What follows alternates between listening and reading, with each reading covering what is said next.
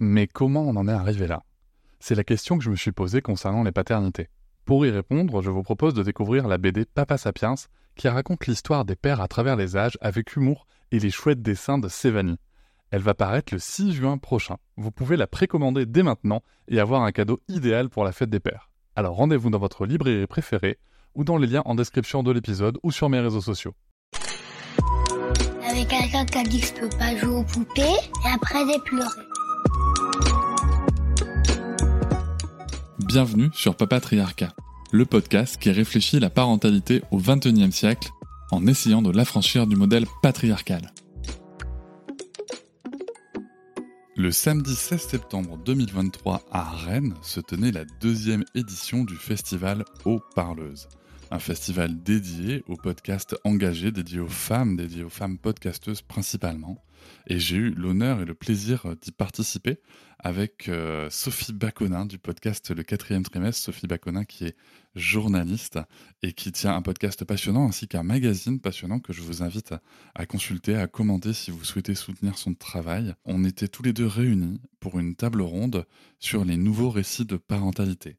Merci beaucoup à l'organisation, merci beaucoup à Julie qui a animé cette table ronde. Et je vous invite tout de suite à découvrir euh, notre échange, notre contenu. Vous verrez qu'on parle sans détour euh, de tous les sujets. Et bien sûr, c'est un petit peu orienté podcast, un petit peu orienté travail. Donc si en plus vous êtes professionnel ou si vous avez une idée de projet dans ce type d'activité, eh bien vous devriez trouver quelques renseignements fort utiles. Je vous souhaite une très bonne écoute. Alors on va lancer le sujet directement. Donc on, la table ronde, ça va être sur les nouveaux récits de parentalité. on va avoir un échange donc euh, avec nos invités et on finira par euh, un temps d'échange avec vous qu'on prendra le temps, une quinzaine de minutes euh, à la fin. Donc si vous avez des questions, gardez-les bien en tête. Jeunes parents, en devenir ou nostalgiques d'un temps révolu, ou encore envie d'enrichir le dialogue avec nos propres parents. La parentalité, ou les parentalités ou les conditions parentales, on peut jouer sur les mots, il y en a plein, sont régulièrement vécues en décalage avec notre imaginaire. Les remises en question sont fréquentes et les difficultés aussi d'une personne à une autre. Ouvrir le dialogue, telle est votre mission. Ce sont donc tous ces potentiels tabous et dictates que nous allons essayer de décortiquer avec nos deux experts que nous sommes ravis d'accueillir, Sophie Baconin et Cédric Rostin. Alors je vais les présenter que tout le monde ne vous connaît pas. Sophie, tu es journaliste de métier et maman d'un petit garçon, né en 2019. Vite persuadée que la grossesse ne s'arrête pas au bout de neuf mois, tu crées le podcast Le quatrième trimestre. Tu enquêtes et recueilles des témoignages autour des sujets tels que le congé paternité, les injonctions, le corps ou encore la sexualité postpartum. Tu as aussi écrit Les secrets du postpartum et créé dans la suite du podcast le magazine Le quatrième trimestre. Cédric, tu es à la fois working dad, créateur de podcast, papatriarcat, j'ai réussi à le dire, auteur du livre Tu vas être papa, créateur de contenu, conférencier et coach. Ton podcast valorise une parentalité engagée, éclairée et affranchie du patriarcat. En tout cas, du moins, tu essayes. C'est déjà vachement bien. Je tenais aussi à excuser Tsipora Sidibé, qui est la créatrice du podcast Tant que je serai noire, qui a eu un imprévu. Voilà, ses voyages s'est décalé. Du coup, elle pouvait pas être présente avec nous, mais euh, c'était prévu que vous soyez trois. Donc voilà, on va lancer les échanges si vous voulez bien. Donc j'ai un petit peu regardé quand même avant de lancer euh, la table ronde. Euh, j'ai un petit peu regardé vos différents podcasts que je ne connaissais pas, donc je les ai découverts grâce à la préparation du festival. Votre podcast euh, parle chacun à leur manière de parentalité. Une des premières questions qui m'est venue en les écoutant et en écoutant quelques épisodes, c'est pour vous quel a été le déclenchement de cette envie de partager vos questionnements ou expériences? Parce que vous êtes tous les deux parents. Vous avez, euh, je crois, lancé vos podcasts quasiment à la même période sans, sans le savoir. Et, euh, et, donc voilà, ça a été quoi un petit peu l'élément moteur du départ de ces podcasts? Alors moi, je travaillais euh, pour un quotidien. Alors c'était pas en Bretagne.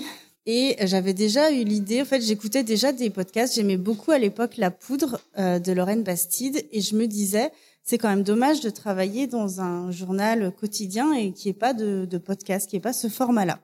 Donc j'avais proposé au journal où je travaillais, bah voilà, on pourrait faire ça. Et puis on m'avait dit, bah oui, oui, bien sûr, tu peux le faire, euh, en plus de tes heures de travail. Donc je me suis dit, bah non, on va pas faire ça du coup. Et puis quand euh, j'ai pris mon congé maternité, après j'ai pris un congé parental parce que j'avais vraiment pas envie de retourner travailler.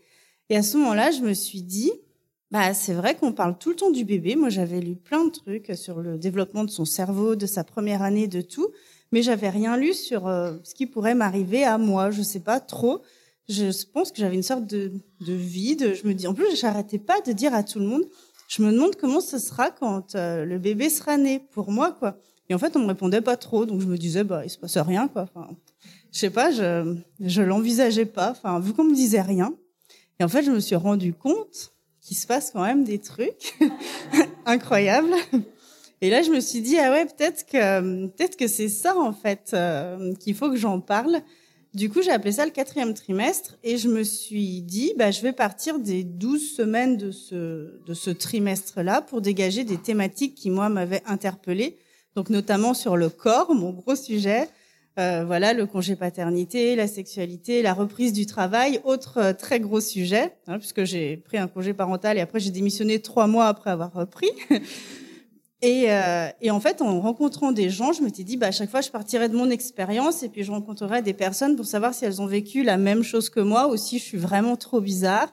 Et non, je n'étais pas trop bizarre. Et, euh, et c'est parti comme ça en fait. Et je me suis rendu compte que bah, qu'il y avait plein de gens qui avaient envie de partager, euh, enfin plein de femmes surtout, parce que moi j'avais surtout j'avais interviewé un seul papa, je crois.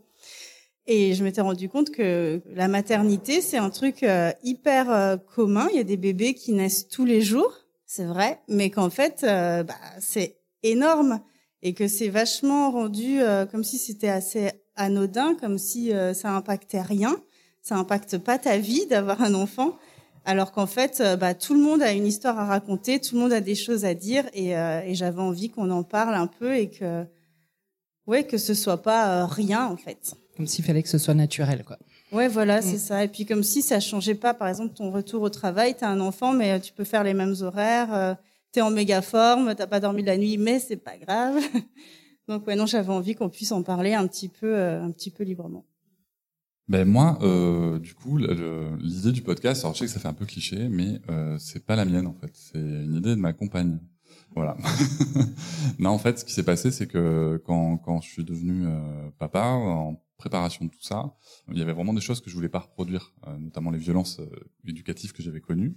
Et donc, je me suis plongé là-dedans, dans, dans, beaucoup, beaucoup de lectures, beaucoup, beaucoup de, de contenu, vidéo, audio. Voilà, c'était en français, en anglais. Voilà, je suis vraiment allé creuser tout ça. Et on s'est retrouvé à devenir euh, parents.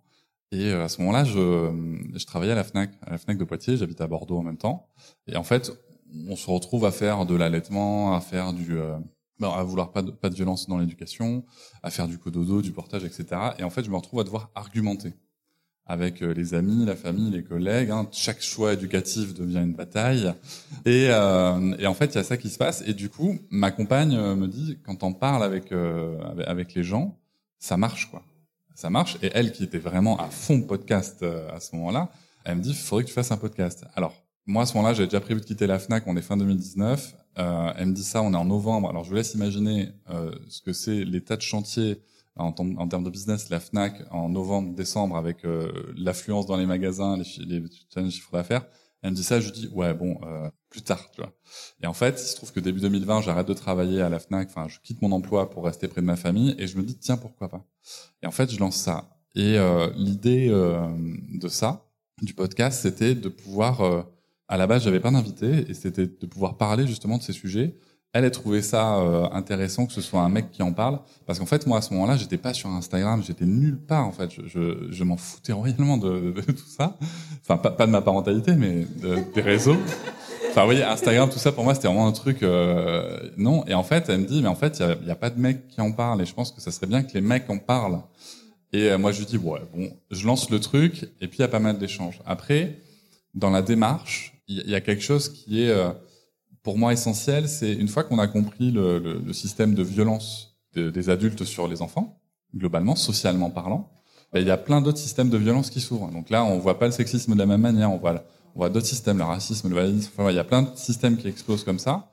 Et on se dit que ça vaut le coup aussi d'en parler, peut-être d'essayer de, de, comprendre la source de tout ça. Et donc, euh, donc il y a ça qui a motivé. Mais après, il y a une autre raison, je pense, extrêmement euh, auto-centrée, euh, peut-être même égoïste, à ce podcast c'est que quand je vois la merde euh, dans laquelle euh, sociale, euh, alors je vais pas dire écologique parce que je veux pas traiter tous les sujets, mais en tout cas sociale sur les violences et tout euh, dans notre société, euh, j'ai envie de pouvoir dire à ma fille dans 20 ans, comme dire mais papa t'as vu que c'était le bordel, j'ai envie de pouvoir lui dire sans avoir honte, lui dire écoute j'ai fait de mon mieux. Et ça, alors ça m'émeut un peu quand je le dis. Euh, et c'est quelque chose de très égoïste, hein, je l'entends, mais c'est aussi, ça fait aussi partie de la démarche du podcast. Ce qu'on appelle la, la part du colibri. Voilà. Mm. Par rapport à, vos deux expériences, on voit bien que vous partez de quelque chose, euh, en fait, du vécu, de votre vécu euh, dans votre parentalité euh, à vous. Comment on passe justement pour créer un podcast Comment on, on, passe de un peu de ce qui est de l'ordre de l'intime vers l'universel? Parce qu'en fait, c'est bien ça la question. C'est vous en tant qu'individu, vous avez vécu des choses, vous allez en, ça vous a mis en réflexion, ça vous a amené vers quelque part, et vous avez envie de le partager sur quelque chose de beaucoup plus collectif, parce qu'on se rend compte que c'est pas vous, en tant qu'individu, qui le vivez tout seul dans votre coin, mais qu'au final, beaucoup de personnes le vivent. Donc, comment on, on, on part justement de, est-ce qu'on parle de soi, est-ce qu'on, mais au bout d'un moment, ça va faire un podcast, deux podcasts, mais pas beaucoup plus, je sais pas après. Voilà, comment comment on bascule un petit peu euh, par rapport à ça? Ben, Je pense que moi, c'était euh, une quête personnelle. Je me disais, est-ce que je suis trop bizarre? De ressentir et de penser ça. Et vraiment, j'avais envie de rencontrer des gens qui me disent euh, bah oui, t'es trop bizarre, ou qui me disent bah non, mais moi j'ai ressenti la même chose. Et en rencontrant les gens, je me suis vraiment rendu compte que c'était assez euh, unanime, quoi, qu'il y avait d'autres personnes qui avaient rencontré des problématiques, alors pas forcément les mêmes que les miennes, mais en qui ça pouvait résonner. Et, euh, et à partir de là, bah forcément, par exemple, moi j'avais jamais entendu parler avant de faire le podcast de la dépression postpartum. Et je suivais une fille sur Insta qui était illustratrice. Enfin, elle est toujours illustratrice d'ailleurs. Et je me souviens qu'elle avait été enceinte en même temps que moi, donc je me suis dit bah ça pourrait être sympa de, de l'interviewer. Et quand je lui avais envoyé un message, elle m'avait dit bah c'est super tu me contactes parce qu'en fait mon premier enfant, j'ai fait une dépression postpartum et je me suis toujours dit que j'avais envie d'en parler. Et je me souviens qu'on avait échangé au téléphone pendant deux heures où elle m'avait tout raconté. Je m'étais dit ben si j'avais pas cherché euh, à gratter un petit peu ce qui se passait, j'aurais jamais été au courant de, de ce truc quoi moi, j'ai vraiment, je suis partie de, bah, de moi, de ce que je trouvais bizarre chez moi, et euh, j'ai découvert d'autres gens qui avaient plein de choses à partager euh, que je connaissais pas, quoi. Disons que, euh, est-ce qu'on parle de, notre intime? Oui, bien sûr. Enfin, on part de là. De toute façon, on voit les difficultés qu'on a rencontrées. Moi, ce que j'avais envie de, de, de faire, c'était de travailler un peu sur les croyances qu'on peut avoir, parce que je me suis aperçu que en parentalité, il y avait quand même un sacré paquet de croyances. Euh, à commencer par ben, euh, l'allaitement, euh, enfin je pense vraiment à cet allaitement où on a dit à ma compagne que euh, comme elle avait accouché par césarienne, elle pourrait pas allaiter, que, et qu'on s'est battu et que ça a duré quatre ans finalement l'allaitement. Donc il y avait un sacré paquet de croyances et je me suis demandé d'où tout ça venait. Et dans l'approche, en fait, l'idée c'était de, de venir déconstruire aussi mes propres croyances parce que moi, il y a plein de trucs que je savais pas sur les bébés, dis non. Tu vois, euh, je savais pas que les bébés ça faisait du bruit comme ça. J'avais même jamais changé une couche avant ma fille, donc pour te dire. Euh, donc j'ai découvert plein de trucs et je me suis dit tiens peut-être qu'il y a d'autres mecs ou d'autres parents tout court qui sont dans ces mêmes euh, découvertes, ces mêmes questionnements. Et euh, ben, on va en parler. On va en parler. Moi l'idée c'était vraiment d'en parler assez librement et assez euh, voilà sans tabou quoi. Je veux dire euh, on y va et et puis quitte à passer pour un blaireau, ben au moins on va se réunir avec d'autres blaireaux et se dire qu'on n'est pas les seuls blaireaux. Voilà, on est tout un gros tas de blaireaux et, et on essaye de et on essaye d'avancer ensemble. Non mais c'était c'était vraiment ça la démarche au départ de se dire voilà moi, moi, le format euh, invité, il est venu après en fait. Il est venu après avec le Covid euh, parce que les gens étaient beaucoup plus dispo, bizarrement. Et, voilà, on est parti là-dessus. Et je trouvais ça intéressant justement d'essayer dans les épisodes de parler sans tabou, d'amener les gens à parler sans tabou et d'essayer dans les épisodes de voir qu'on peut évoluer, même sur le temps d'un épisode, on peut se poser des questions. On peut aussi voir les choses différemment, sans se juger parce que j'ai aussi découvert du coup que la parentalité était un fort lieu de jugement. Et l'idée, c'était vraiment ça, d'amener ce format-là. Et cette approche-là, je la dois à mon parcours pro euh, en entreprise, dans l'accompagnement de l'humain. Euh, j'ai pas, j'ai rien inventé. Hein, ce sont des choses qu'on m'a apprises. Mais je pense que c'était important justement de faire des liens. Je pense que c'est, on manque cruellement de liens. Et l'idée, c'était de faire des liens. Alors, juste, tu parlais d'allaitement et de, de jugement et on parle d'intime. Et je me souviens que quand j'ai lancé le podcast, je m'étais dit, bah moi, je parlerai jamais d'allaitement parce que moi, j'avais pas allaité mon fils. Et déjà, je m'étais pris plein de remarques et je me disais, Instagram, c'est vraiment le, bûcher, quoi. Si je dis ça euh, sur les réseaux sociaux, euh, je, suis finie. Mais en fait, je me disais juste, moi, j'ai pas du tout envie de de devoir me justifier de pourquoi ci et pourquoi ça. Et en même temps, quand j'ouvrais Instagram, je me souviens en fait l'élément déclencheur, c'est qu'une fois, c'était une très très belle photo et c'est super. Euh, c'était une fille en fait qui faisait du yoga, donc une position super compliquée en allaitant son enfant. Alors c'était magnifique, mais je m'étais dit déjà rien que sans enfant, je suis incapable de faire ça. Et euh, je m'étais dit, bah après, ça donne quand même une image faussée. Enfin, tout le monde n'est pas capable de faire ça. Et je m'étais dit, bah allez, il euh, faut que j'en parle quand même. Euh, et j'avais reçu des retours assez bienveillants, enfin de, de, personnes qui m'avaient dit, moi non plus, j'ai pas allaité, moi j'ai allaité euh, une semaine, machin. Je me suis rendu compte que vraiment l'allaitement, c'est vrai que c'est un sujet, euh, enfin difficile à aborder, quoi, parce que chacun a un avis, même tout le monde a un avis, même des gens qui n'ont jamais eu d'enfants. Euh, tout le monde a un avis pour toi et, euh, et c'est des fois c'est difficile justement de partir de son intime à soi, de se dévoiler en fait et de se mettre un petit peu euh, un petit peu à nu quoi devant euh, devant des gens. Mais mais je trouve que ça apporte en fait parce que ça aide aussi les autres à, bah, à partager et à pas rester tout seul en fait avec avec ces trucs. Enfin moi je sais que je me souviens, enfin, ma grand-mère m'avait dit, mais euh, tu lui donnes, euh, tu lui donnes du lait, enfin, non, tu lui donnes des boîtes ou je sais pas quoi, enfin, comme si c'était de la pâté pour chat, enfin, bref, enfin, moi, j'avais ressenti ça comme ça, enfin, j'avais trouvé ça un peu, un peu compliqué et, euh, on se rend compte qu'on est nombreuses, quoi. On voit bien, du coup, comment on passe de ce qu'on disait, ce que je disais tout à l'heure, de l'intime à l'universel et de l'individuel au collectif au final. Et comment les podcasts réussissent aussi à, avoir ça, c'est-à-dire comment on, part de, sa, de bah, son individualité. Disons que le podcast, tu veux, dans son format. C'est ça, c'était la, la, euh, question justement. Non, non, je t'en prie, mais tu, au contraire, c'était le choix justement. Moi, c'était la curiosité, c'était de savoir quel, pour vous, c'était quoi le choix du podcast et c'était quoi les avantages en fait euh, de, de ce choix-là, de médias, parce qu'il y en a d'autres, et quelle liberté ça permettait. Ben, alors pour moi, je suis absolument pas une personne publique, c'est déjà un, il y a, y a, un côté où on a, euh, on n'a pas euh, à gérer son image. Parce que moi, je suis pas, enfin, vous voyez, je suis en, enfin, je, suis en short, en sandales. Moi, je suis pas un grand, un grand pro de l'image et je m'en fous royalement par ailleurs. Euh, et, euh, et l'idée aussi du podcast, moi, que j'aimais bien, c'est que c'est quelque chose qui devait être accessible euh, dans, euh, voilà, pendant qu'on fait son, son, son, ménage, pendant qu'on est dans les transports, parfois pendant qu'on travaille, enfin voilà, pendant plein de choses pendant une promenade, euh, on, peut on peut écouter le podcast. Il y a un truc vraiment moi qui m'avait marqué dans le podcast, c'était que alors comme d'autres formats longs, hein, euh, mais c'est que ça on, a le temps de la nuance, ce qu'on n'a pas sur les réseaux sociaux. Là, on a le temps de la nuance. On a le temps de d'expliquer que c'est pas parce qu'on a fait le choix d'allaiter 4 ans, c'est pas parce qu'on a fait le choix de pas allaiter que c'est un problème. On a le temps de caler tout ça on n'est pas dans cette immédiateté des réseaux sociaux, dans, dans, dans, ces réactions très épidermiques, avec parfois un nombre de caractères extrêmement limité. Euh, et je trouve que le podcast permet, euh, permet vraiment tout ça. Permet une, un échange et une liberté de propos sans être obligatoirement contredit, coupé. Et, et puis tu as aussi un certain, euh, moi je sais que j'ai certaines personnes dans mes invités, voilà, qui qui euh, ils étaient ok pour parler parce qu'ils savaient que leur voix serait pas reconnue, mais si on avait montré leur tête, euh, ça aurait pas été le même discours. Donc, euh, donc c'est pas pareil, tu vois. Hier, j'ai fait un enregistrement, alors que maintenant je filme mes enregistrements. Hier, j'ai fait un enregistrement où la personne ne souhaitait pas être filmée, tu vois. Alors que par contre, la voix, ça passe, ça passe crème, quoi. Moi, j'avais beaucoup hésité entre un podcast et une chaîne YouTube. Je trouvais que que c'était, euh, bah, c'est du format différent, quoi, mais euh, ça me plaisait bien l'idée de, je sais pas mais euh, rapidement, je me suis rendu compte des contraintes techniques que ça impliquait de, bah, de filmer euh, une interview, quoi, parce que je voulais pas qu'il y ait qu'un seul plan fixe, donc il aurait fallu que j'ai plusieurs euh, appareils et machin, les micros. Enfin, en fait, euh, techniquement, c'était déjà compliqué. J'étais en plein parce que du coup, mon fils avait quatre mois quand j'ai quand j'ai lancé le podcast, donc concrètement, gérer ma tête, gérer la partie technique, ça me plaisait plus du tout. Euh, du coup, je perdais un peu mon côté. Euh, on se concentre sur l'interview. Euh, et je trouvais que le format podcast, effectivement, ça permettait de se concentrer vraiment sur le récit et pas est-ce que j'ai une mèche de travers. Quoi.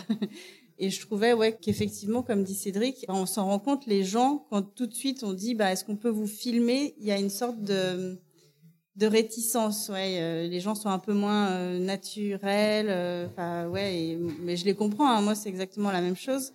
Et je trouve qu'effectivement, ça offre une liberté, en fait, parce que t'es pas sûr qu'on va reconnaître ta voix, et puis il euh, n'y a pas ta tête, en fait. Et tout de suite, euh, ouais, les gens se confient beaucoup plus et oublient beaucoup plus le micro que tu pourrais oublier euh, les trois caméras que j'aurais que j'aurais placées quoi. Plus de spontanéité, plus de Ouais, liberté de parole et de fait plus un Plus de confidence en plus fait. de confidence. Mm. ouais. Alors vous abordez dans vos podcasts des sujets totalement différents, même si le cœur c'est la parentalité. Leur point commun donc c'est la parentalité, mais aussi le fait que ce sont des sujets dont on parle très peu. Au final, on entend beaucoup de choses sur la parentalité, ou en tout cas on l'entendait peu quand vous avez démarré, parce que À ça c'est des choses à l'époque, même si ça fait que quelques années. Ils ne font pas partie des sujets glamour de la parentalité, si tant est qu'il y a un peu de glamour dans, dans la parentalité. Mais bon, pour vous, justement, quel est l'enjeu de visibiliser cette diversité des parentalités et leur réalité? Tout à l'heure, Cédric, tu avais commencé peut-être un petit peu à, à donner un début de réponse quand tu parlais de ta fille. Oui, alors les enjeux de visibiliser ça, c'est, je pense qu'un des premiers enjeux, c'est de faire comprendre que les parentalités sont multiples, qu'il n'y en a pas une pareille, que, et que les choix qu'on fait sont des choix qui sont euh, euh, très différents, qui sont multifactoriels, et surtout, moi, ce que je voulais, c'était créer du lien. Voilà, ça, pour moi, c'était important. Euh, ensuite, il y a des enjeux euh, militants aussi, c'était de, ramener certains sujets sur la scène politique et sociale, quoi. Parce que souvent, les parentalités, en fait, on vous dit que c'est de la faute des parents ou c'est de la faute des enfants. Alors, c'est souvent la faute des enfants, bien sûr, qui sont des petits démons, qui ne cherchent qu'à nous manipuler.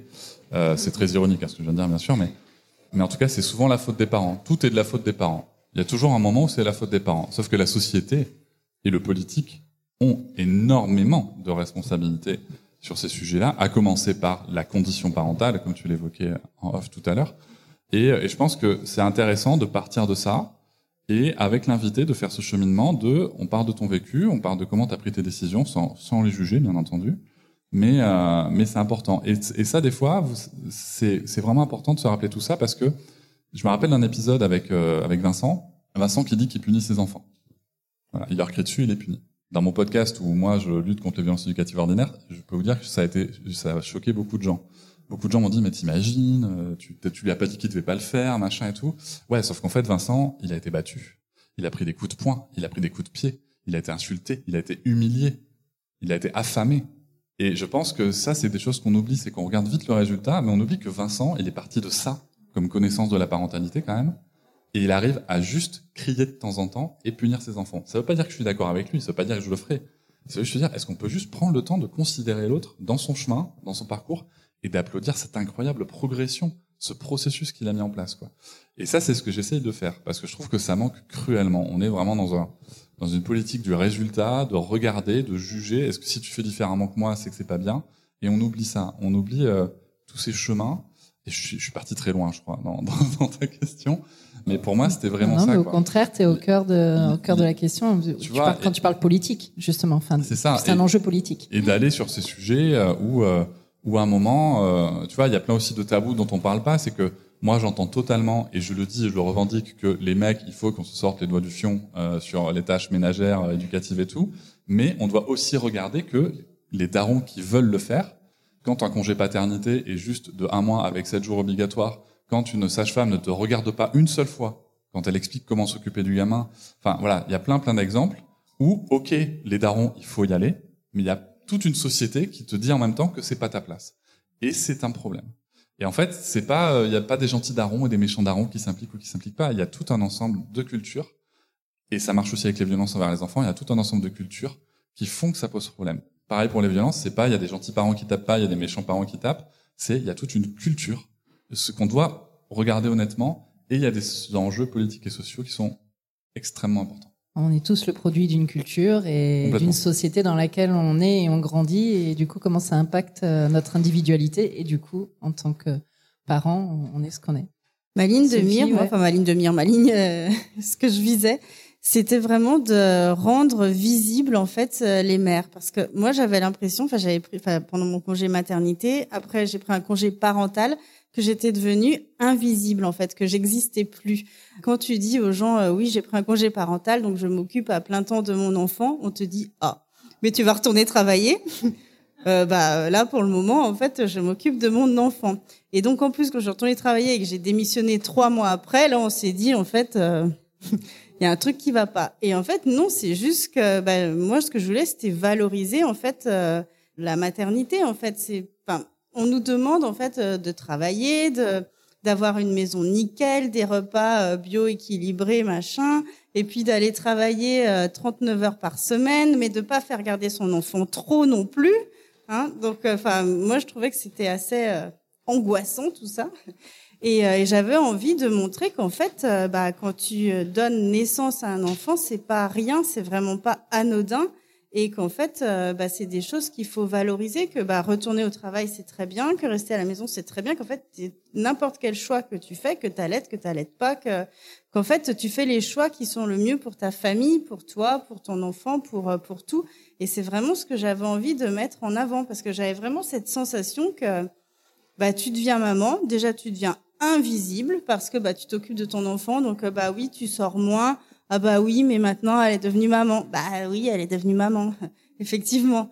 Mais euh, en fait, c'était vraiment ça, quoi, l'idée de dire, en fait, c'est quelque chose d'important dans ma vie et c'est quelque chose d'important euh, dans la vie des familles, quoi. C'est pas, euh, c'est pas rien, quoi. C'était, c'était vraiment ça, moi.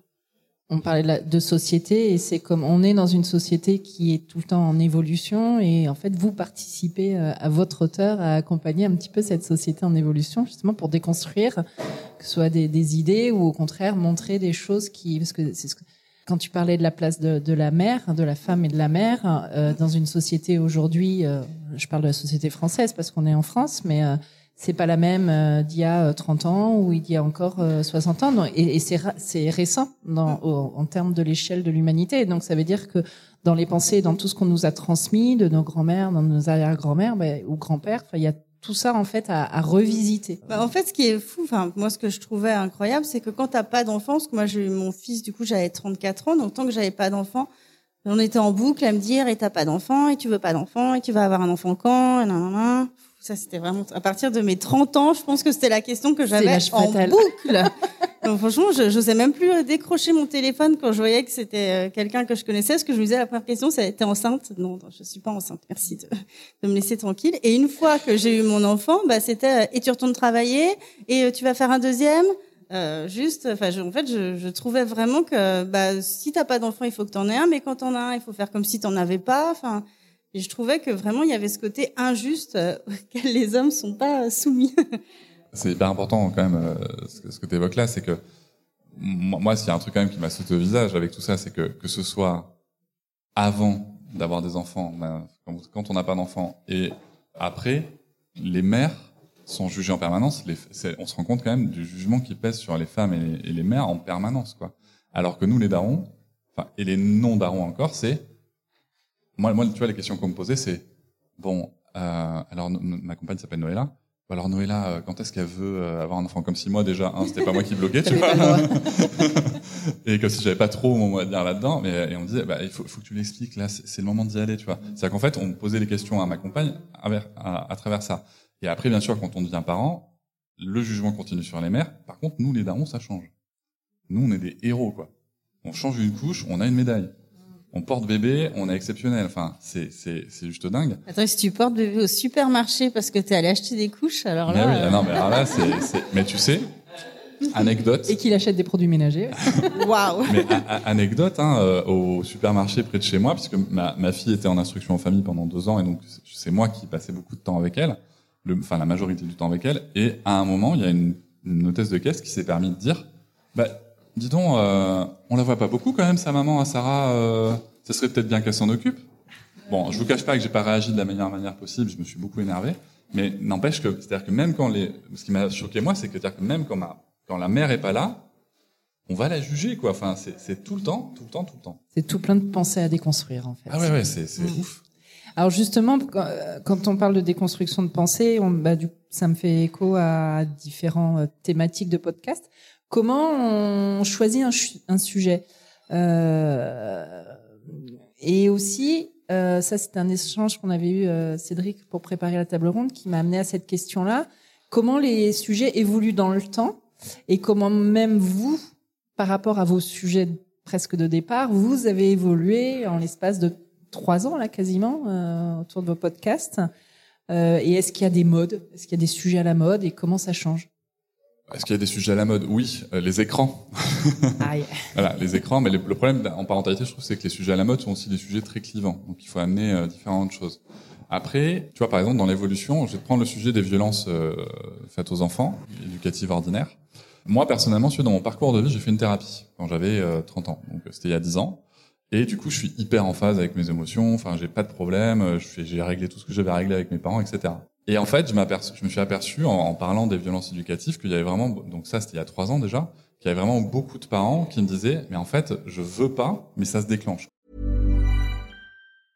Hiring for your small business? If you're not looking for professionals on LinkedIn, you're looking in the wrong place. That's like looking for your car keys in a fish tank.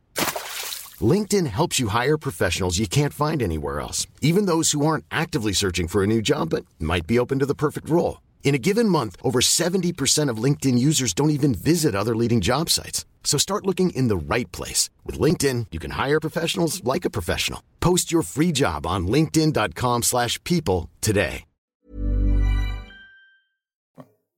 Je veux pas, mais il se passe des choses, ça se déclenche. Je me suis dit, ben, faut, faut aller creuser là-dessus. On est passé par les récits de parentalité, tout ça, donc il y a vraiment eu un cheminement là-dessus dans le podcast, jusqu'à arriver à l'épisode qui ouvre la saison 5 avec Brigitte Auriol, qui explique euh, le pourquoi du comment, comment est-ce qu'on peut régler ça, etc. Mais je pense que ça demande aussi un certain cheminement et que ça demande aussi bah, d'observer le fait que, ok, j'ai des comportements que je veux pas avoir avec mon enfant. D'abord, je m'en rends compte, mais tu sais, ça marche pareil avec le sexisme et tout. Hein. Euh, moi, je il a bien fallu que je me, rende compte qu'un jour j'étais, vraiment un gros connard quand même. Tu vois, faut, faut, faut, faut pas, faut pas se mentir. Faut pas se mentir. Il y a, y a, y a un jour où, euh, où j'étais totalement dans, dans, dans les codes de masculinité, et ça marche aussi avec la parentalité. Il y a un moment où où les parents doivent se rendre compte que ah, c'est vrai que je pense que mon enfant fait ça pour me faire chier. Mm. En permanence. Mon enfant est un chieur permanent. tu vois, faut, faut, faut, faut, que ça sorte dans mon coup, et puis après, on va, on va aller chercher. Et, et ça, si tu veux, c'est intéressant parce que ça amène vraiment un, un, processus. Et je pense que si tu arrives tout de suite en disant aux gens qui éprouvent une difficulté parentale, qui pensent que c'est à cause de leur enfant, etc., et que tu leur dis, tu sais, en fait, il y a quelque chose qui est, qui est blessé là au fond de toi, mm. et ça peut se réparer, tu vois. Si tu commences par leur dire ça d'emblée, alors il y en a chez qui ça va résonner sûrement, mais je pense que la plupart des gens vont dire ta gueule. Juste ta gueule. Tu vois bien que tu vois bien que j'en chie là. tu vois. Donc c'est pour ça que dans le podcast, il y a eu ce cheminement sur un sujet comme ça, et sur d'autres sujets, ça marche aussi. Tu vois, c'est pareil. Si, si on arrive, et je le vois dans les médias, tu vois, sur la sur la condition des pères, si tu commences par arriver à dire oui, mais en fait, tu sais, être papa, euh, c'est pas si facile. À des mères qui sont épuisées et qu'on juge tous les jours, etc. Euh, bien évidemment, que tu vas te prendre une vague de ta gueule. Mm. Tu vois. Par contre, si tu commences à, à, dire les choses en disant ouais, les mecs on fait pas le job. Ouais, nous on a le date blessing pendant que vous on vous on vous juge. Ouais, c'est, et, et, ça va pas et on va on va faire notre mieux. Et en même temps qu'on et là, et là tu vois quand tu commences par vraiment reconnaître ça et qu'après tu peux dire et en même temps quand on essaye de bouger, bah, toute la société, pas vous les darons, hein, mais la société nous dit que dégager de là, ben, on a peut-être besoin d'avancer ensemble. Là, tu vois, le message est tout de suite beaucoup plus réceptif. Quoi. Donc, c'est un petit peu, moi, le cheminement qui s'est développé dans le podcast. Je trouve que les sujets de tendance, alors c'est bien d'en parler. Euh, c'est vrai que moi, au début, j'étais très axée sur le postpartum parce que bah, quand, euh, quand j'ai lancé le podcast, en fait, l'idée, c'est que je voulais chercher l'information que moi, j'avais pas, en fait. Tout simplement, je voulais chercher des réponses euh, à mes questionnements. Et je me suis rendu compte qu'en après c'est devenu un sujet tendance et en fait après tu as un peu de tout et n'importe quoi et tout le monde qui veut en parler et tout le monde qui a un avis expert évidemment. Euh, du coup, je me méfie un peu des sujets de tendance. Euh, je trouve que voilà, ça peut glisser sur euh, des pentes un peu euh, un peu dangereuses.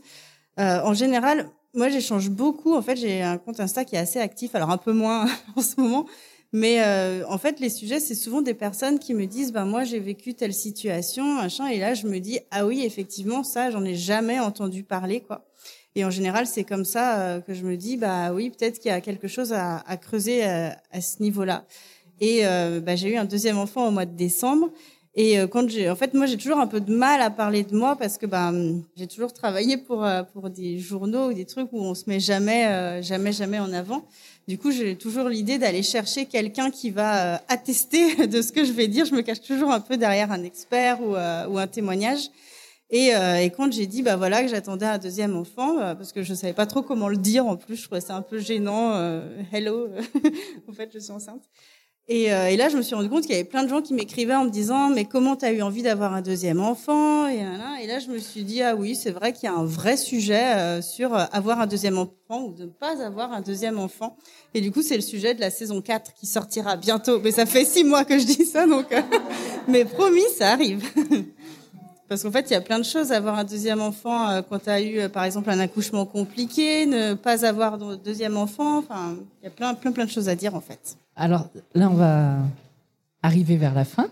Une, euh, la dernière question, c'est quelle a été, euh, suite à la création de, de vos podcasts respectifs, une des plus grandes difficultés que vous avez rencontrées et comment est-ce que vous avez réussi à la dépasser ou pas d'ailleurs voilà, en termes d'expérience de podcasteur Faire parler les mecs.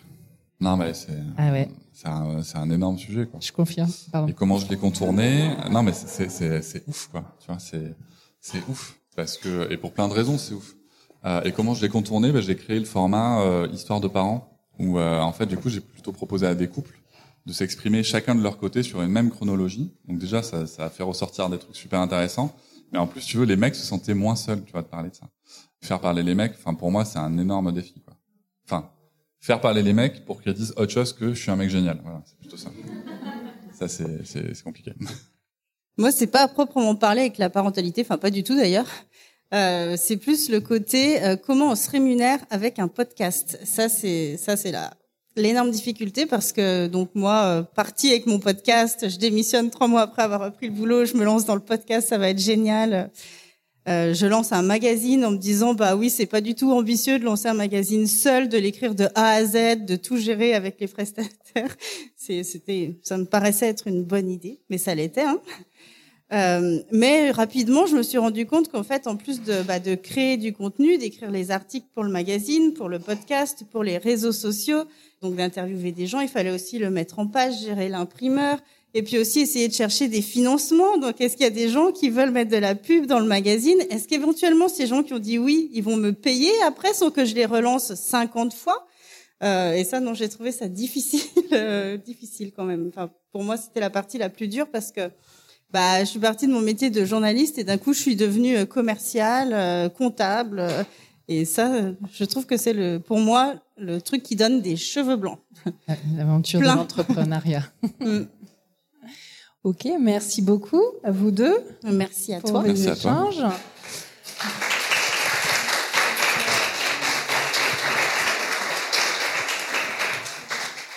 Du coup, on va prendre une petite quinzaine de minutes. Euh, voilà, si vous avez des questions suite à tout ça, ou si vous les aviez déjà dès le départ, il y a un micro qui est là. Alors, il est à fil. on va se le passer d'une personne à l'autre. Bonjour.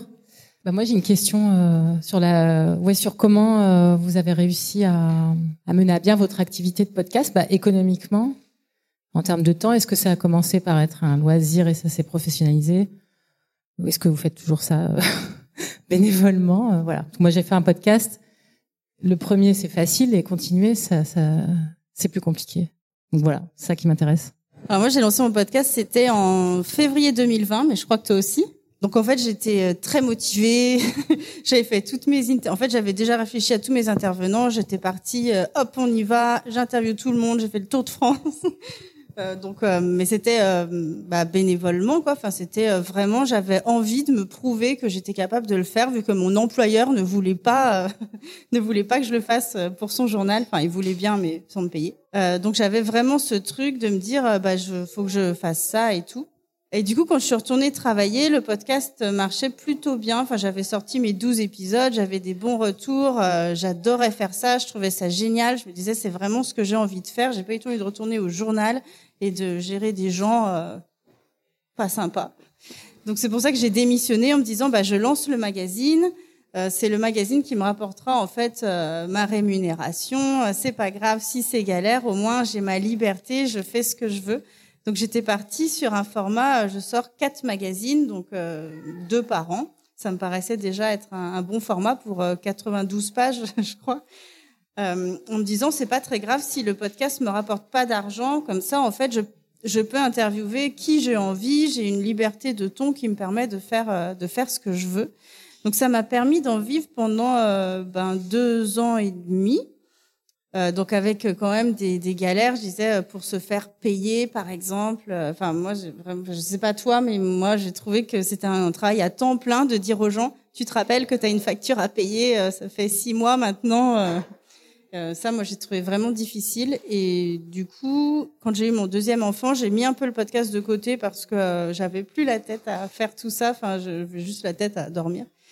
Et, et du coup, j'ai repris un travail au mois de juillet, donc dans un autre journal, beaucoup plus euh, respectueux.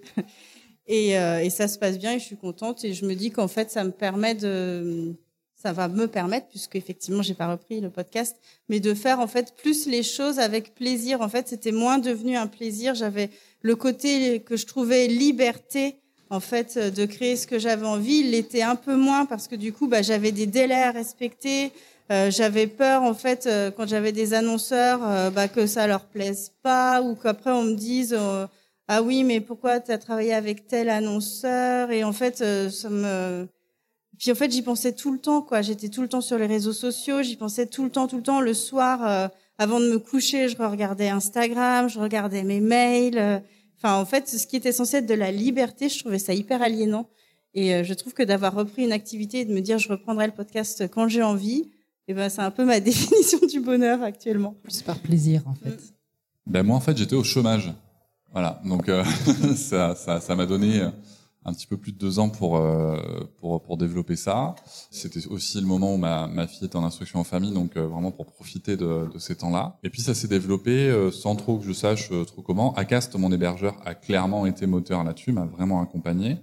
Euh, ce que je peux vous dire, c'est que Papatriarcat, sur 2022, c'est un chiffre d'affaires en monétisation de 25 000 euros. Voilà, donc c'est du chiffre d'affaires. Hein. Faut, faut enlever l'URSSAF, faut enlever les frais. En net, en net, il reste à peu près euh, 14 000 euros. Ça me fait pas vivre euh, complètement, clairement. C'est pas dégueu non plus. Voilà, sur un podcast qui va faire 100 euh, 000. Euh, enfin, en 2022, j'étais plutôt autour des 80 000 écoutes par mois.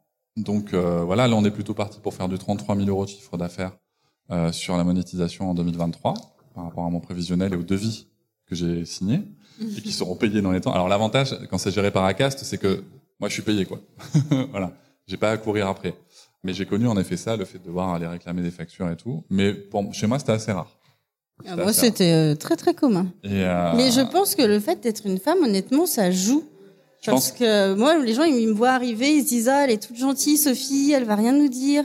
Et puis au bout de de 10 appels où euh, je deviens complètement euh, complètement dingue quoi parce que là on me dit ah bah oui on va te payer. Bah oui oui ouais. Ça serait gentil ouais. Donc euh, donc ouais après c'est vrai qu'il y a ce côté où euh, ça peut demander euh, je vais donner un exemple très concret où par rapport au fait que ça peut être aliénant et tout c'est que moi par exemple l'été je fais une pause. Je fais des rediffs et tout etc et il se trouve qu'en fait par contre mes écoutes font une pause aussi tu vois. Et en fait là il se trouve que iCast m'a proposé des sponsoring tout l'été et que euh, bah, euh, bah, moi je suis comme tout le monde, j'ai besoin de thunes en fait. Tu vois, donc euh, donc du coup il a fallu que je réorganise tout mon temps de, de, de travail, que je trouve des, des, idées dans le podcast pour maintenir le niveau d'écoute. Et, et, voilà parce que bah, parce qu'il fallait fournir les impressions pour pour les annonceurs. Euh, donc en effet, on est aussi soumis à ça, mais ça, ça marche dans le podcast comme ça marche dans plein d'autres activités indépendantes. Hein, concrètement, faut pas se mentir. Donc donc il y a ça. Après, je pense que le je vois passer des fois, tu sais, sur les réseaux des pubs euh, deviens podcasteur. Euh, je crois qu'on avait parlé. Euh, euh, deviens podcasteur et euh, gagne gavé de. Tu vois. Alors je dis, je dis gavé, je suis de Bordeaux. Euh, et gagne gavé de. Voilà, tu vois, tu vas, tu vas, tu vas, tu vas te remplir. Non, ça c'est, ça c'est pas vrai du tout, du tout, du tout, mais du tout, du tout, du tout. C'est-à-dire que moi là, avec mon niveau d'écoute, je génère des revenus, mais je peux pas en vivre seul. J'ai d'autres sources de revenus. Ce que je peux vous dire, c'est que un podcast comme La Matrescence, euh, Clémentine Sarlat est une amie, 350 000 écoutes par mois, elle peut vivre de son podcast seule, d'accord? Et après, on peut se parler de Bliss. Voilà, Bliss, euh, un million d'écoutes par mois. Euh, bon, ben, non seulement elle peut vivre de son podcast seule, mais en plus, elle fait vivre plusieurs personnes, quoi.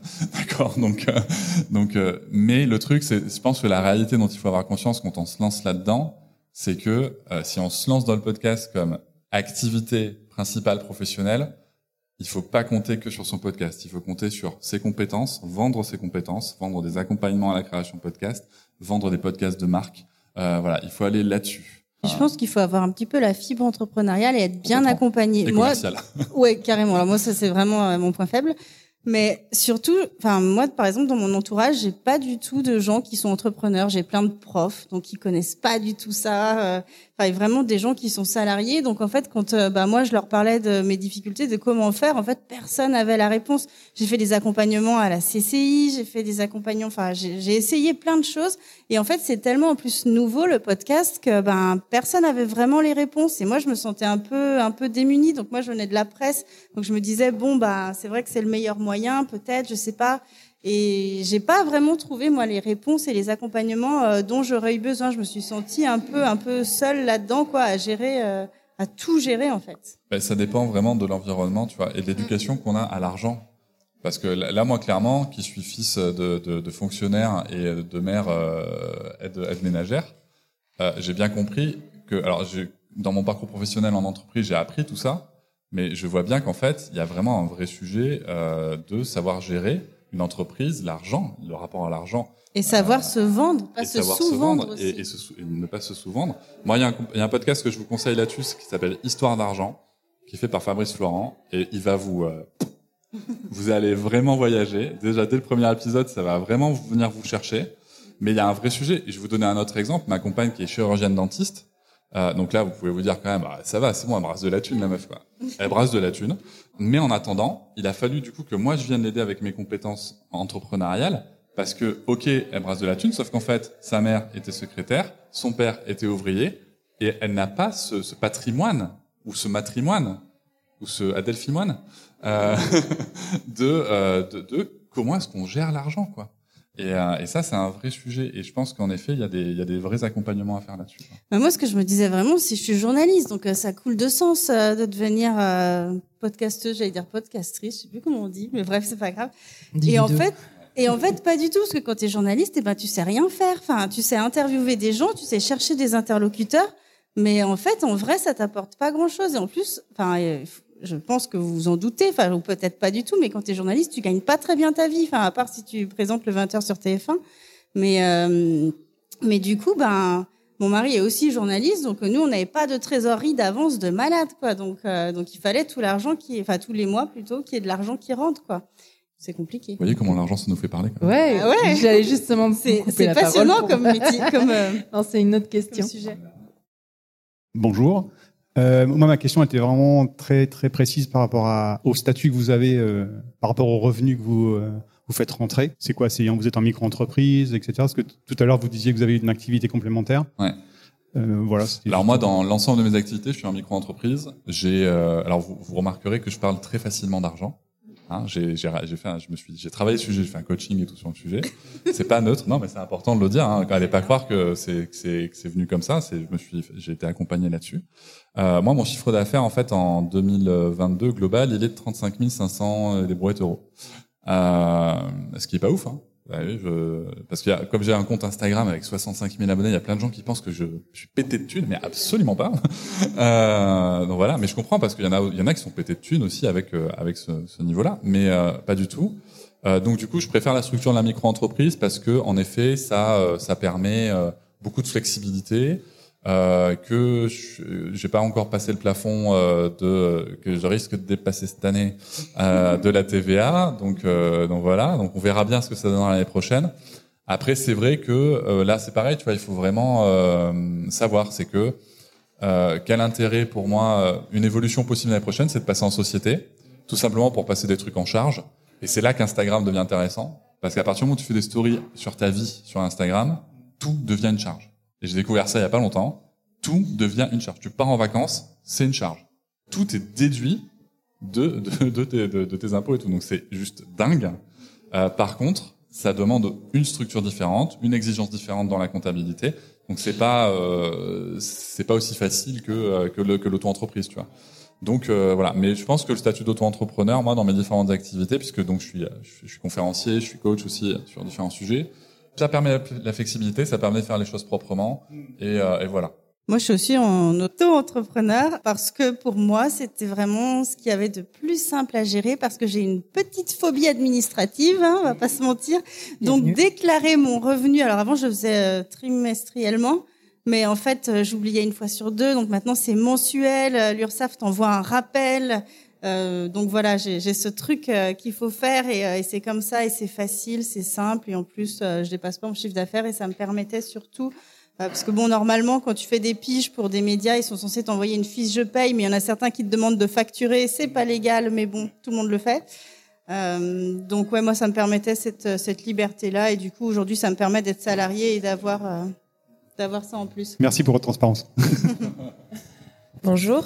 Euh, moi, j'ai une question par rapport à vos interviews. Euh, Est-ce qu'il vous est déjà arrivé d'avoir un intervenant que vous n'arrivez pas à maîtriser entre guillemets, euh, qui part dans des tout à l'heure tu parlais de Vincent, qui part dans des dans des idéologies que vous n'avez pas du tout et donc vous vous trouvez un peu coincé?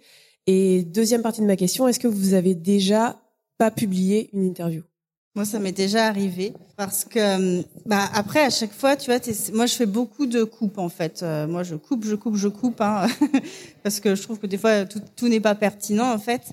Et quand je vois que, que la personne que j'interviewe, euh, ça va pas le faire, quoi. Enfin, elle part dans des trucs. euh, je me dis, ben, non. Et du coup, la personne, à la fin, je lui ai dit, bah, je sais pas, euh, je sais pas quand est-ce que ce sera diffusé. Et quand j'ai réécouté l'interview, je me suis dit, bah, en fait, euh, jamais. Mais je pense que c'était un homme. Et je pense qu'il a vu qu'il n'y avait pas eu trop de feeling, en fait, que, hum, que ses réponses, vraiment, enfin, je trouvais que ça faisait, enfin, que c'était un peu macho, des fois. Enfin, et je me disais, mais pourquoi il répond ça? Donc, à chaque fois, j'étais là, oui, mais, tu vois. Et, et non, et du coup, il m'a pas relancé et, je pense qu'il avait compris que, que ça, en plus, c'était lui qui était venu vers moi et je pensais que quand on avait pré-échangé, je me disais, bon, il a compris. Et en fait, non, je pense que ça matchait pas du tout. Mais c'est pas grave. Enfin, en fait, je, tu peux pas aller, je trouve, contre ta ligne éditoriale, quoi. Il faut pas avoir quelqu'un à tout prix. C'est pas grave. Bah, t'as perdu du temps. Bah, c'est pas grave. euh, tant pis, c'est le jeu, quoi. Mais moi, je suis pas journaliste. J'ai pas de ligne éditoriale. du coup, euh, j'ai des positions personnelles. Est-ce que ça m'est arrivé d'avoir des invités qui, euh, partent, tu vois, comme Vincent ou, euh, ou d'autres qui, euh, qui peuvent partir dans des choses où je ne suis pas d'accord, en tout cas, euh, où ça va, où ça vient bousculer mes valeurs euh, Oui. Moi, j'ai pas eu à ne pas diffuser. Par contre, il y a des endroits que j'ai déjà coupés. Euh, je me rappelle d'un épisode avec une personne qui est assez connue dans la dans, dans la, dans la sphère féministe euh, et qui a dit, euh, sans trop s'en apercevoir, hein, on parlait des stéréotypes de genre et qui m'a dit, à un moment, elle a un petit garçon et elle maîtrise pas tout, tu vois. Et en fait, au lieu d'aller questionner la société et le milieu et l'école et les institutions et tout, elle, elle me dit, à un moment, je me demande quand même s'il y a des trucs biologiques qui sont pas vrais sur les petits garçons, tu vois. Et ça, en fait, tu vois, au montage, je me suis dit, qu'est-ce que je fais? Parce que moi, j'ai pas réagi, tu vois, j'ai pas rebondi là-dessus. Euh, et je me dis, qu'est-ce que je fais? Est-ce que je le laisse? Et alors là, je pense qu'elle va se faire lyncher. Euh, voilà. Et j'ai préféré juste le couper. J'en ai même pas tu vois, Oui, on puis toi, tu leur as laissé dire ça, en fait. Tu Voilà. lui laisses la possibilité de le dire, donc c'est pas top. Mais et en plus c'est ça, c'est que tu réagis pas. Par contre, tu vois, sur- quand je quand j'interviewe des mecs sur, euh, enfin ou des ou des femmes hein, sur euh, euh, des moments où, euh, on peut sortir des, euh, enfin tu vois, quand c'est pas des personnes publiques qui peuvent se faire lyncher ou, ou, ou des experts, parce que le problème des experts aussi, c'est en fait, veux, c'est pas les mêmes interviews. C'est que quand quand t'interviews des experts, ben, c'est compliqué. Moi, j'ai interviewé mon premier épisode en, anglais, c'était avec le docteur, le professeur Alan Kasdin, qui est à Yale. J'ai interviewé parce que lui, son travail, c'est la parentalité basée sur les preuves. Lui, la morale, il s'en fou royal, tu vois. C'est-à-dire que lui, en fait, tu vois, par exemple, à un moment, on parle de punition. Lui, son sujet, c'est est-ce que ça marche, est-ce que ça marche pas? Et comment ça marche, comment ça marche pas? Et si tu veux, moi, j'ai préféré publier le truc parce que il y avait un débat, enfin, il y a toujours un débat euh, dans les médias sur le sujet. Et je me suis dit, je vais juste expliquer à mon auditoire en introduction que ce monsieur, il n'est pas sur des positions morales, il regarde juste ce que dit la science, et après, on prend ce qu'on a à prendre, et voilà. Parce que c'est ma démarche à moi, tu vois. Je prends des choses que lui dit, par contre, je, n'ai jamais puni ma fille, je la punirai à peu près jamais, je pense. Euh, mais ça, c'est ma position personnelle et j'ai pas jugé les gens qui le font. Euh, donc déjà, on peut cadrer le truc, tu vois. Par contre, en effet, moi, ma, mon petit cheminement à moi, euh, c'est que quand quelqu'un dit un truc qui m'étonne, je vais plutôt le questionner sur qu'est-ce qui t'amène à penser ça. Est-ce que tu es en train de me dire ça? Mais ça, tu vois, c'est de l'écoute active, c'est une démarche euh, un petit peu de coaching, c'est une démarche un petit peu euh, parfois thérapeutique. Euh, mais c'est parce que c'est mon approche à moi, tu vois. Euh, Euh, mais Après, je... trouve que, enfin, moi, je- la question que je me pose, c'est est-ce que moi, j'ai envie de diffuser ça, tu vois?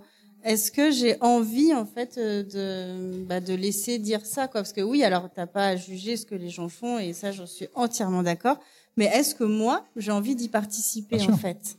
Euh, Moi, ma, ma position, c'est tout le temps, bah non, en fait, puisque je j'ai pas besoin de, enfin, c'est pas que j'ai pas besoin, mais c'est que je veux dire, euh, il, y a- cette personne, elle peut avoir d'autres espaces pour dire. euh, ces choses-là, tu vois. Ben moi, tu vois, dans les, dans les conversationnels avec les parents, je pense que c'est hyper intéressant d'avoir un parent qui te dit mon enfant me cherche tout le temps. Tu vois, de, de, tu vois alors que c'est quelque chose que moi je pense qui est fondamentalement faux, mais tu poses la question ah bon, qu'est-ce qui te fait penser qu'il te cherche, tu vois? Quels, quels, sont ses comportements? Qu'est-ce que tu ressens toi à ce moment-là? Tu vois, moi je, moi je vais dans cette démarche-là, mais parce que c'est la mienne. Euh, mais je trouve ça intéressant parce que je sais aussi qu'au bout de, de, de, du haut-parleur, il y a d'autres parents qui pensent que leur gamin le cherche, tu vois?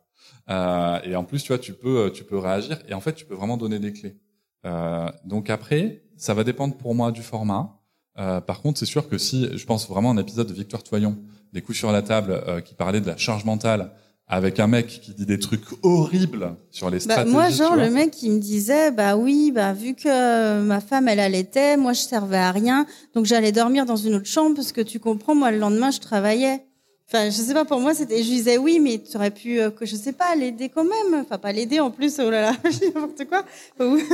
mais tu aurais pu être là, quoi. Et euh, lui, était là, bah non, mais moi, après, pour travailler, j'étais trop fatiguée. Ah Bah oui. Bah, tu vois, moi, moi, ce que, ben, moi, ce que j'entends dans cette phrase, c'est le gars pense qu'il sert à rien. Donc, ça veut dire que le gars ne sait pas fondamentalement ce qu'il peut Oui, faire. mais il est même pas allé, euh, il a même pas essayé, tu ah, vois. bien sûr. non, le mec ça, était père euh, de trois enfants. Attends, euh, non, mais on est d'accord, mais Tu vois. après, si tu veux, mais c'est là où je pense que fondamentalement, il y a une différence entre le point de vue de la personne qui interviewe.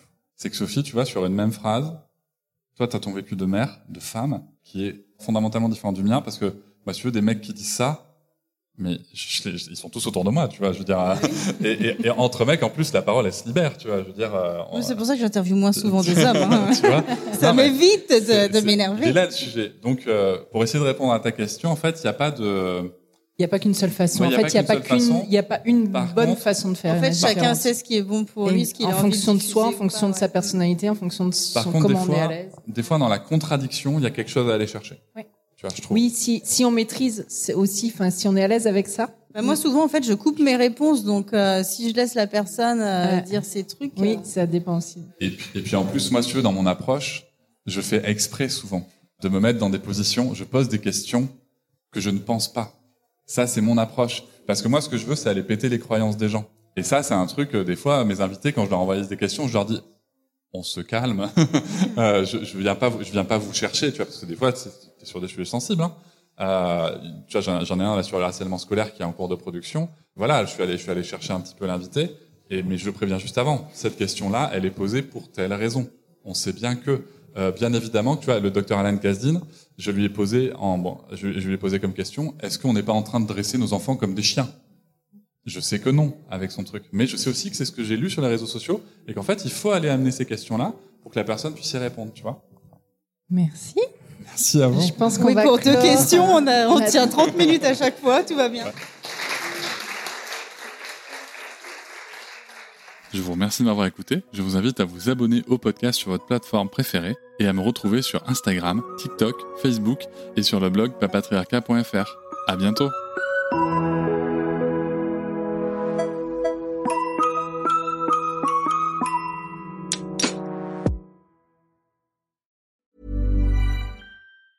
Planning for your next trip? Elevate your travel style with Quince. Quince has all the jet setting essentials you'll want for your next getaway, like European linen, premium luggage options, buttery soft Italian leather bags, and so much more. And is all priced at 50 to 80% less than similar brands. Plus, Quince only works with factories that use safe and ethical manufacturing practices.